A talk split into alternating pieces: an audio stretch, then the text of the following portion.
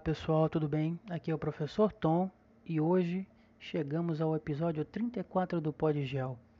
Vamos falar sobre o apartheid, que foi o regime de segregação racial oficial que aconteceu na África do Sul na segunda metade do século XX.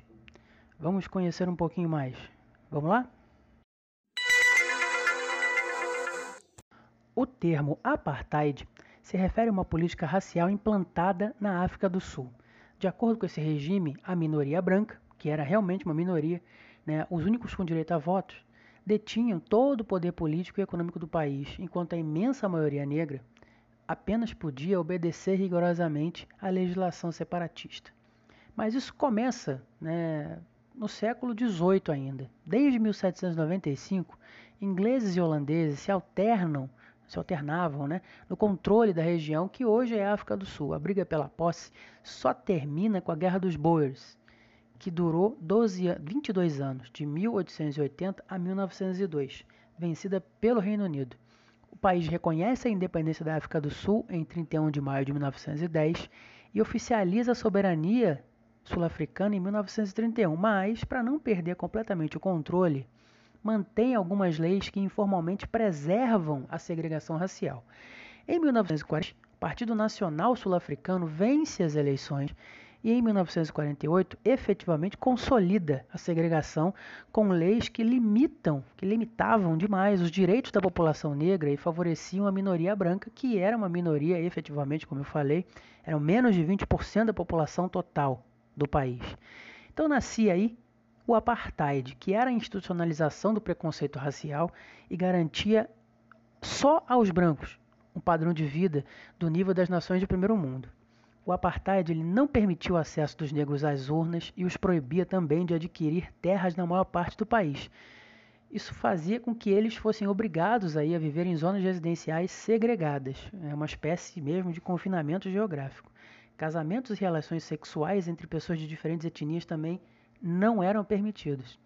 As leis afetavam todos os aspectos da vida dos negros. Em 1950 surgiu a obrigação de carregar uma identificação do seu grupo racial. Com as autoridades né, cometendo muitos erros nas classificações, especialmente em relação aos mestiços, membros de uma mesma família chegavam várias vezes a serem separados. Até 1950, diversos assentamentos eram habitados por etnias variadas. Mas nesse ano, o ato das áreas de grupo né, delimitou os setores específicos para os negros, geralmente nas zonas rurais, com pouca infraestrutura e saneamento. Essa lei também servia como desculpa quando o governo queria executar remoções fortes, o que viria a se tornar frequente. As vítimas do, do apartheid elas estudavam em escolas diferentes da dos brancos, com conteúdo planejado para mantê-los na classe trabalhadora. Frequentar universidades era proibido, e a partir de 53, de 1953, vários outros ambientes passaram a ser demarcados como somente para brancos, com áreas municipais, bancos de praça, ônibus, restaurantes e hospitais. Bem, aqui eu estou com umas estatísticas do ano de 1978 na África do Sul, que podem ser considerados tranquilamente os números da desigualdade. Eu vou falar aqui, só para a gente ter uma noção de como efetivamente a política segregacionista funcionava. Olha só, a população em 1978 era de 19 milhões de negros e 4,5 milhões de brancos. A alocação de terras, ou seja, né, a posse de terras por brancos era de 87% das terras do país e pelos negros 13%. Benefícios dos impostos governamentais. Os negros tinham menos de 20% de benefícios de impostos e os brancos 75%. É, a proporção de médicos para a população, essa é uma, uma informação assim muito ruim. É, negros, um para cada 44 mil negros, um médico para cada 44 mil negros. Brancos, um para cada 400 brancos, um médico para cada 400 brancos. Gasto anual na educação, para os negros, 45 dólares por aluno por ano. Né? Para os brancos, 696 dólares por aluno por ano branco. Né? Proporção de professores para a população, um professor para cada 60 negros para brancos, um professor para cada 22 negros. E a mortalidade infantil era de 40% de negros no campo e 20% na cidade. Os brancos, a mortalidade infantil era de 2,7%. Eu acho que esses números são muito fortes, assim, e dá para a gente ter uma ideia assim, realíssima de como é que funcionava o regime, né, o apartheid. Bem, a oposição ao apartheid teve início de forma mais intensa ainda no final da década de 40, ali mais especificamente em 1949. E ao longo da década de 50, sob o comando do Congresso Nacional Africano, o CNA, organização criada por negros em 1912. Diferentes grupos étnicos começam a organizar greves em serviços básicos. Um desses organizadores era um líder dos povos Tembu, Nelson Mandela. O governo sempre reagia com brutalidade e Mandela foi preso várias vezes. Em 21 de março de 1960, a polícia matou 69 manifestantes, em sua maioria negros, que participavam de uma manifestação. Nos dias seguintes, o governo declarou estado de emergência e cerca de 18 mil pessoas foram detidas. Né, e os grupos de resistência foram desmantelados. O Marperville, como ficou conhecido, provocou protestos em diversas partes do mundo.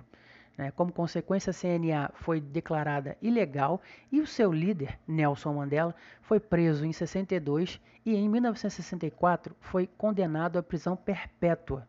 Ele passou por três penitenciárias onde sofreu violências verbais e físicas.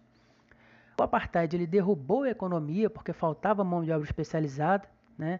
O governo ainda gastava muito para conter as rebeliões e, mesmo assim, a ameaça de uma guerra civil era permanente e, para piorar, em represália à política de segregação racial, a ONU impôs sérias sanções econômicas ao país em 62 e um embargo de armas na década de 80. O Comitê Olímpico Internacional também baniu a África do Sul na Olimpíada de 64.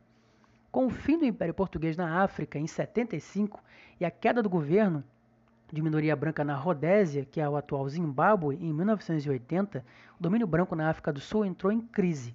Esses fatos intensificaram as manifestações populares contra o apartheid. E a Organização das Nações Unidas tentou dar fim à política praticada no país. O presidente Peter Botha promoveu reformas, mas manteve os principais aspectos do regime racista. Em fevereiro de 89, Frederic de Klerk assume a presidência da África do Sul. Sob pressão nacional e internacional, inicia trabalhos políticos para reverter o apartheid e liberar os presos vítimas da segregação. De Klerk revoga as leis raciais e em 11 de fevereiro de 90, Mandela foi perdoado, bota entre aspas aí esse perdoado, né, libertado e o CNA recuperou a legalidade. Sua política foi legitimada por um plebiscito só para brancos em 92, no qual 69% dos eleitores brancos votaram pelo fim do apartheid. É, quando a nova Constituição, em 93, assegurou o direito de voto aos negros, é claro que não tinha como dar outra, outro resultado. Né? Mandela foi eleito presidente no, no ano seguinte, em 94. De Klerk e Mandela ganharam o Prêmio Nobel da Paz em 93. Em abril de 94, Mandela né, assume a presidência nas primeiras eleições multirraciais do país. O parlamento aprova a Lei de Direitos sobre a Terra, restituindo a propriedade às famílias negras atingidas pela lei de 1913, que destinou 87% do território à minoria branca. As eleições parlamentares de 99 né, foram vencidas pelo candidato indicado por Mandela, Thabo Mbeki, descartando né, ali qualquer tentativa de retorno a uma política segregacionista no país. Bem, pessoal, chegamos ao final então de mais um Podgel do episódio 34. Falamos sobre o apartheid e eu espero que vocês tenham conseguido entender um pouco mais sobre o regime de segregação oficial que aconteceu na África do Sul. É, a gente pode tocar nisso mais para frente algumas outras vezes, né? E como sempre, né, eu aguardo o feedback de vocês, os comentários, críticas, elogios, sugestões.